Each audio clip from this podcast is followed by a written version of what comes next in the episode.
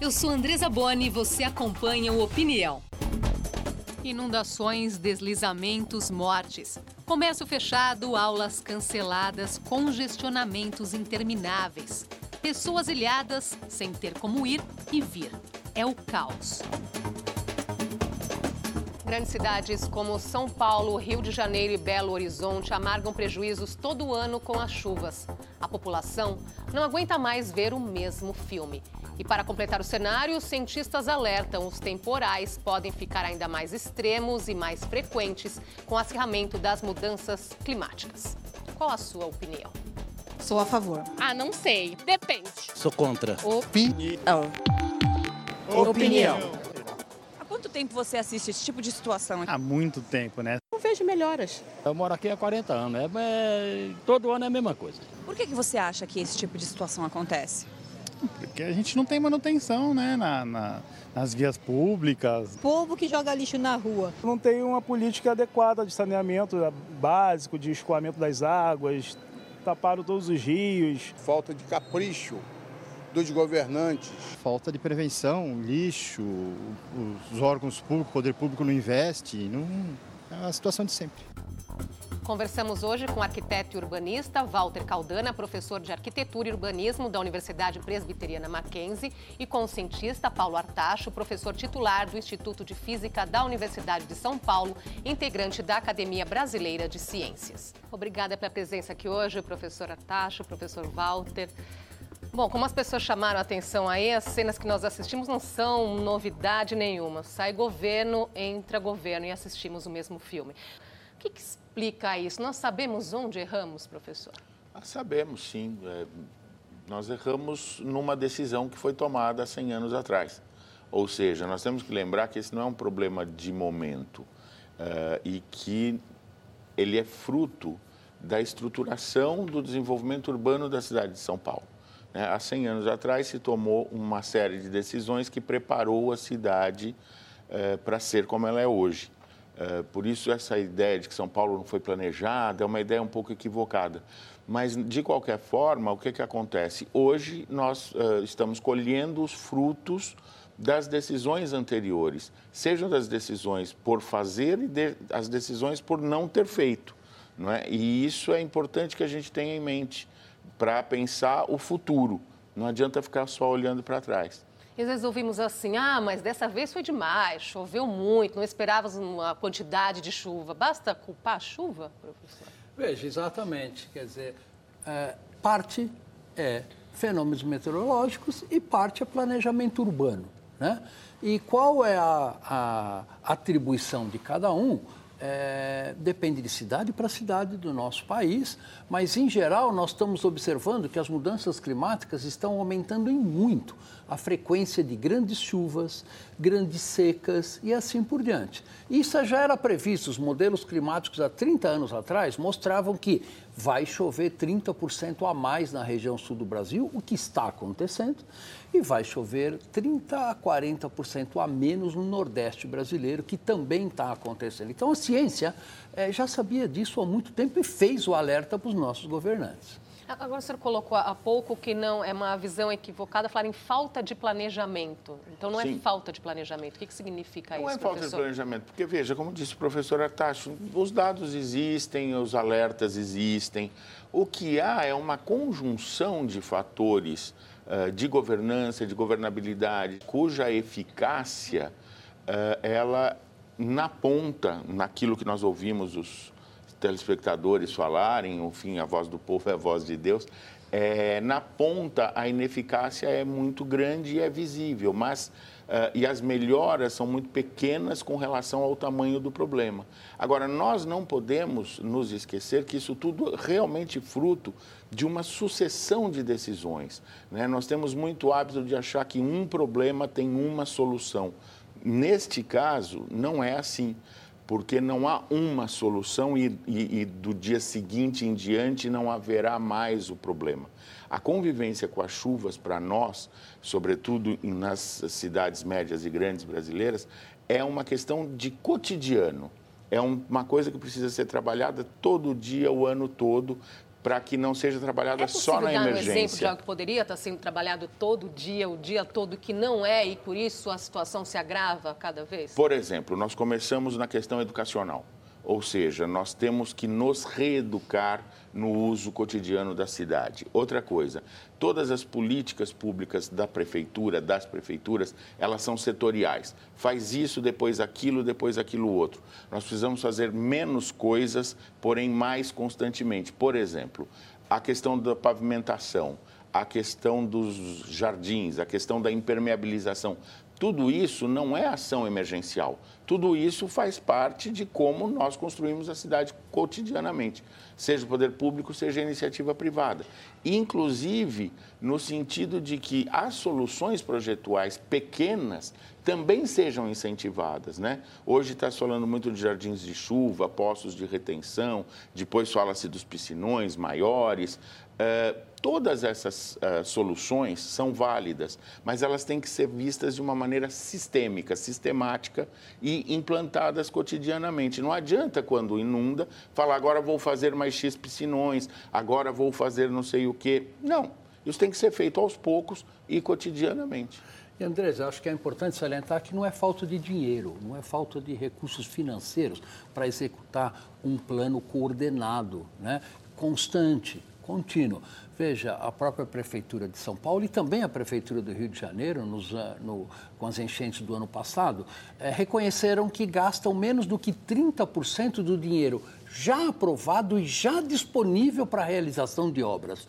Então, não é questão de falta de dinheiro, é questão realmente da sociedade brasileira realmente acordar para essa questão que vai se tornar cada vez mais importante e que, além do Poder Executivo, temos que ter um Ministério Público que vá atrás daquele poder executivo. Olha, por que, é que você não gastou o recurso disponível para não evitar esse sofrimento enorme para a população? É, com o orçamento que as cidades têm, é possível, então, Sem dúvida nenhuma.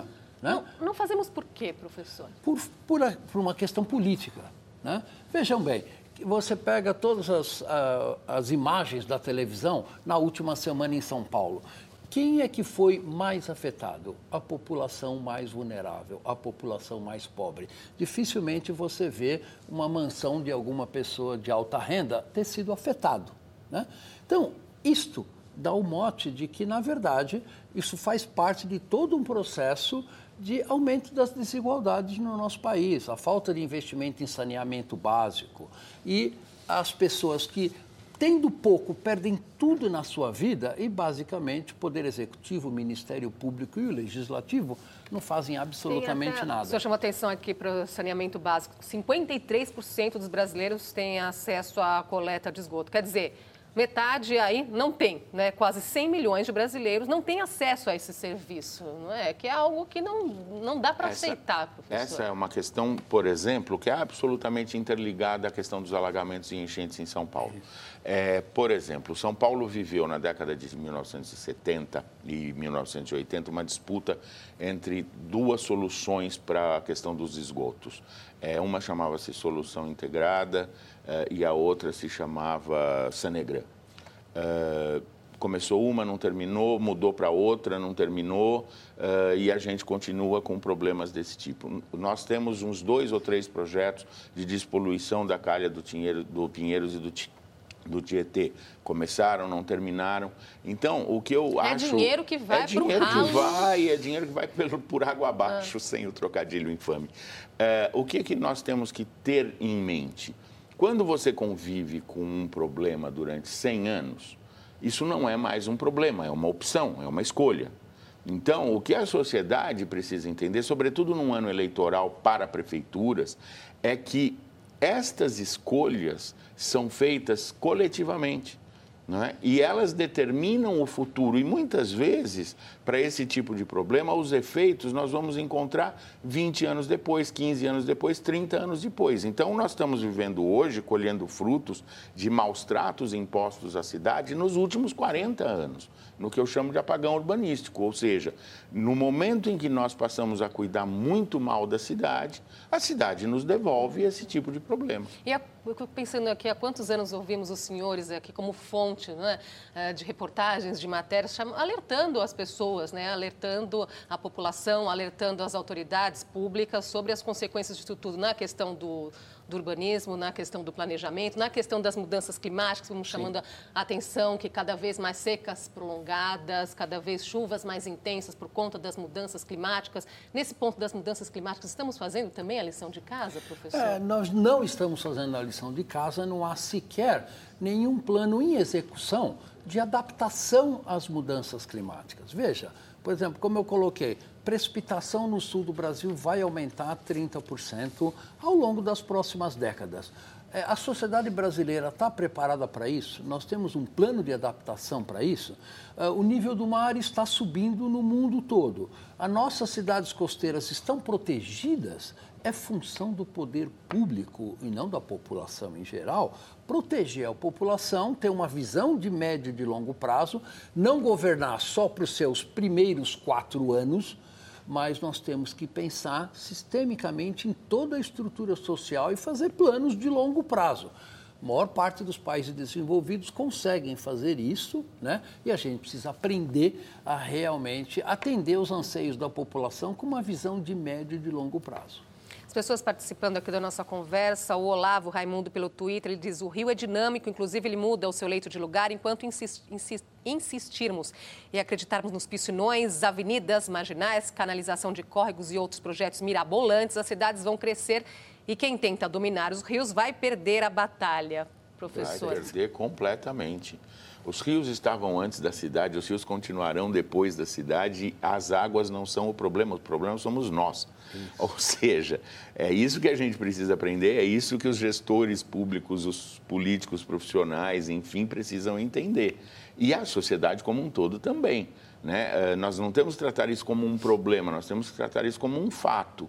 Uh, e, por exemplo, nos prepararmos para esse tipo de coisa, sobretudo em cidades como São Paulo, Belo Horizonte, Rio de Janeiro, é fundamental hoje, com ações emergenciais, com a preparação prévia para os eventos que vão ser cada vez mais importantes. Como nos países que têm nevascas, como nos países que têm tufão. Uh, ou seja, nós precisamos nos habituar que aquele tal paraíso de que não tinha grandes acontecimentos climáticos, etc., etc., é uma lenda. É, eles existem. É que nós estamos aqui num país abençoado. É, abençoado, então... então aquela história de que não temos terremoto, não sei o quê. Pois é, mas nós temos, por exemplo, numa cidade como São Paulo, um problema de águas rápidas e rios lentos. O que significa que se nós não aprendermos a retardar a velocidade da água até ela chegar no, no, na calha do Tietê, do Pinheiros, enfim, do Tamanduateí, que a gente sempre esquece que ele existe e ele é importantíssimo na cidade, muito bem. Uh, nós não vamos nunca conviver Como que com essa pode questão. Ser feito, professor? É o, o retardamento é, é o que eu disse. Nós, é, é, muito simples. Nós temos que ter uma solução em várias escalas, desde a solução no nível particular, com as pessoas deixando uh, os seus pequenos quintais, recuos de prédio, esse recuo frontal de prédio que não serve para nada, etc, etc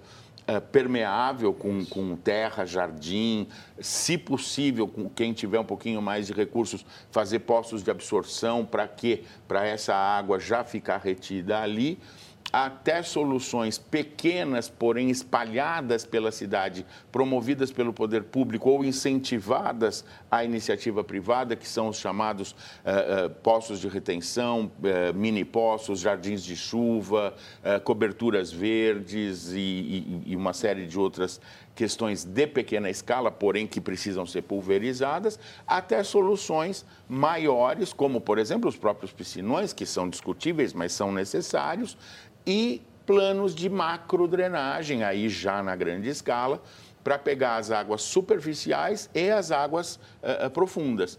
Ou seja, e direcionar essas águas sempre no sentido de quê? De diminuir a velocidade para preservar a calha dos rios. Então, Andressa, você veja que a ciência tem solução para esses problemas. Né? E a culpa não é da chuva e a culpa não é dos rios. Né?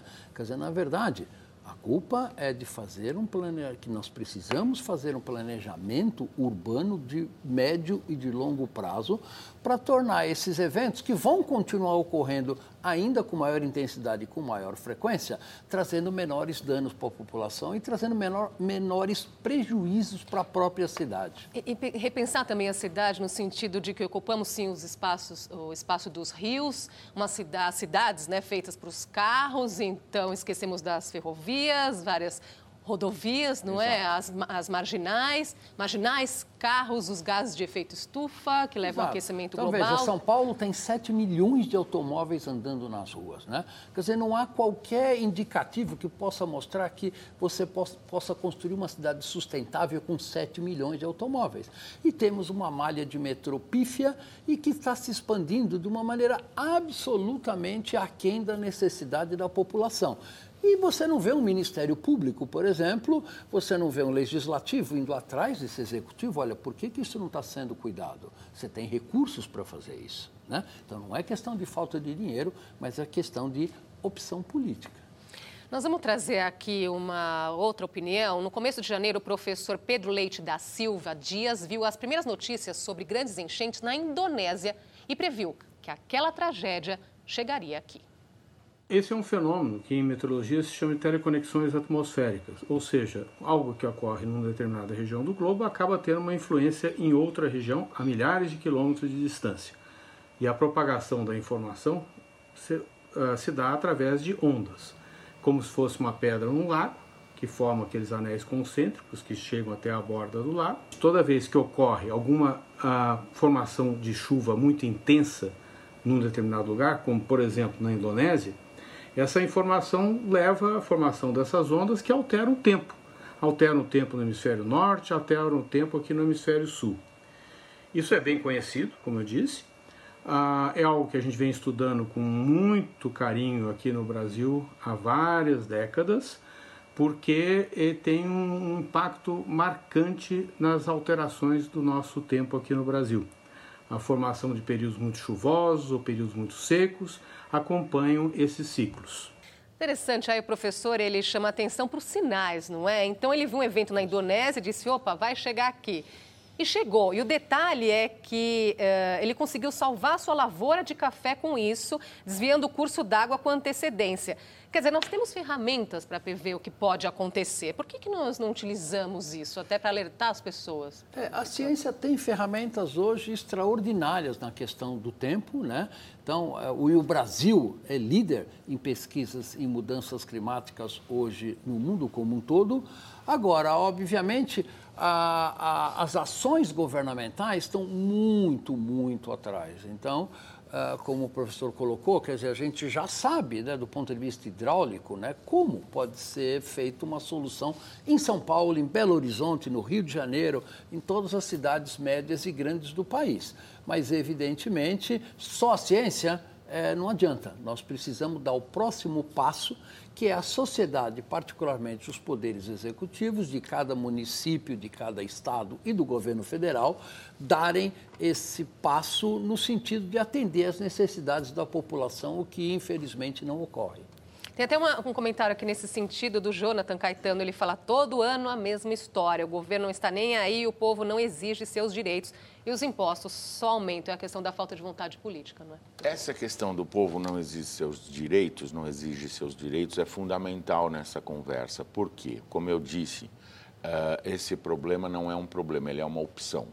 Uh, uma curiosidade: quando foi feita a retificação da calha do Tietê, houve um projeto de retardamento da velocidade das águas com, uh, com grandes lagoas de retenção de água. Então, o projeto de canalização do rio, de, de, de, retificação do rio, que era um rio de meandros, ou seja, exatamente porque ele se espalha no, na época das chuvas e volta ao leito quando você está na época de, de secas.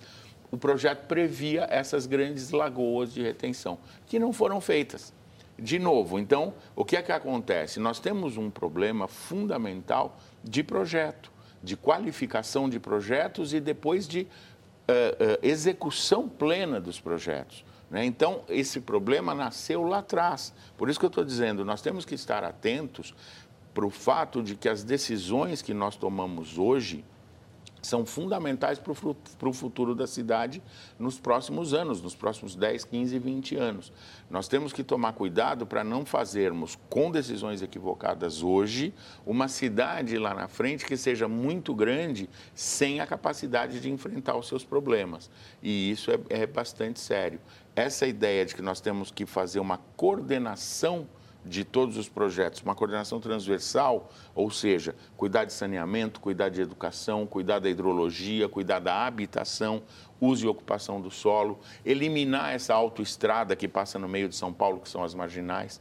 Isso é um, precisamos transformá-las em áreas urbanizadas, não é? Isso tudo tem que ser feito aos pouquinhos e todo dia. Com, com fluxo de carros também, pedestres, mas não Sim, uma via. Mas como você disse, fluxo de carros, pedestres, uhum. árvores, passeios, travessias, parques e ao lado temos que ter habitação, uh, temos que ter habitação, comércio, emprego e renda, ou seja, nós temos que ter cidade. O que é que nós temos em São Paulo? Uma, cidade, uma situação totalmente anômala, que nós temos uma estrada, que a, a marginal é uma autoestrada, uh, uh, no meio da cidade, estrangulando o rio. Né? Então, nós temos que mexer nisso. Isso não se faz na emergência. Uma outra questão que nós não colocamos ainda é a questão das pessoas em áreas das encostas, não é, professor? Como resolver isso? Isso, quer dizer, é fundamental você mapear as principais áreas de riscos né, de cada município do Brasil e para evitar tra novamente tragédias como o que ocorreram em Petrópolis, por exemplo, alguns anos atrás. E essas áreas de risco são extremamente extensas na maior parte do nosso país. Então, Salvador contém áreas de risco muito importantes que precisam ser devidamente mapeadas, protegidas, ou com obras civis, ou até, às vezes, com deslocamento da população, que pode ser absolutamente necessário, porque elas estão em área de risco iminente, por exemplo. E como ter um investimento melhor, uma eficiência melhor na gestão pública? professor? Pois é, na verdade, essa talvez seja a questão chave, esse é o ponto, não é?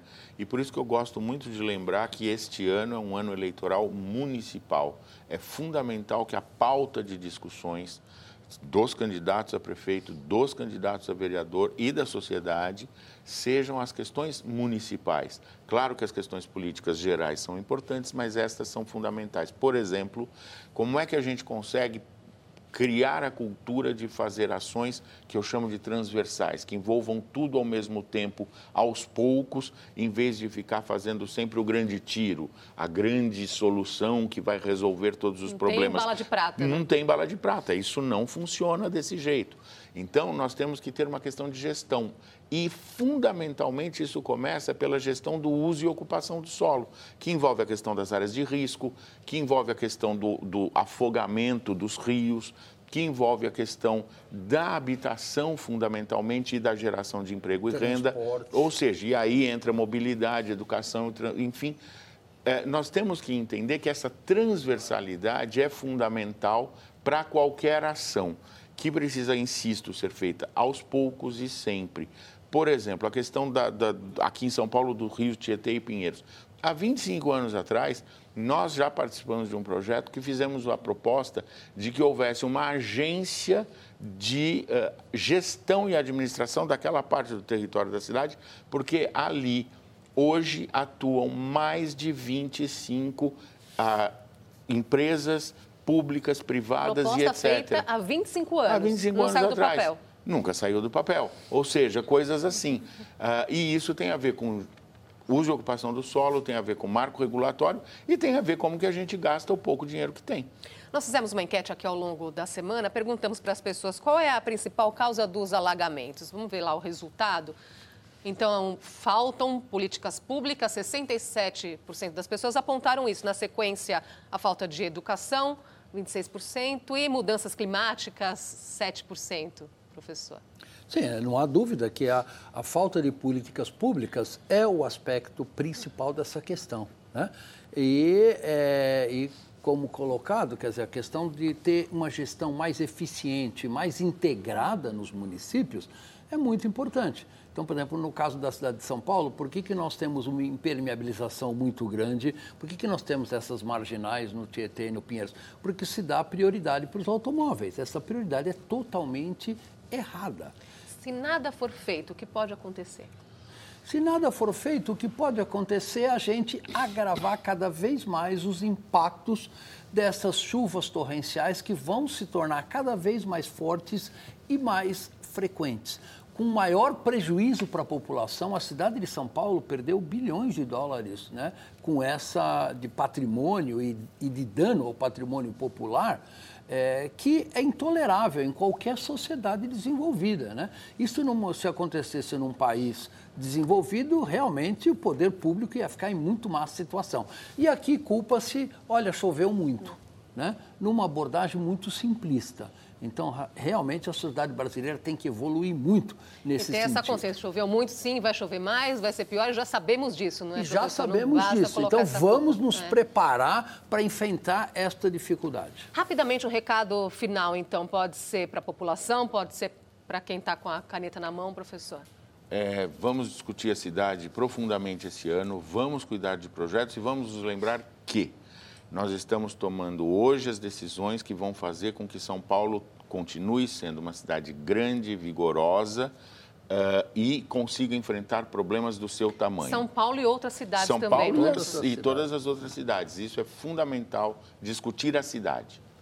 Sim, e é fundamental discutir as cidades com a perspectiva das necessidades da população, não com as perspectivas, por exemplo, de um determinado setor econômico ou um outro setor econômico. As necessidades da população são muito claras hoje, né? Tem população vulnerável, na verdade, correndo os riscos desnecessários temos que melhorar essa situação. Riscos e perdendo vidas, como nós assistimos. E perdendo aí. vidas e tomando prejuízos, perdendo toda a sua vida, por exemplo, numa casa que acabou de desabar com todos os seus documentos, com toda a sua vida atrás dela, trazendo um prejuízo que esta família dificilmente vai se recuperar. Então, isso tem solução, isso dá para resolver em curto prazo e a gente precisa trabalhar para isso. Tem solução, tem dinheiro para isso? Tem dinheiro é? para isso. Agradeço muito a presença. Eu que agradeço. aqui com a gente obrigado. hoje. Até uma próxima oportunidade. Até a próxima. Nós ficamos por aqui. Até a próxima. Opinião: qual é a sua?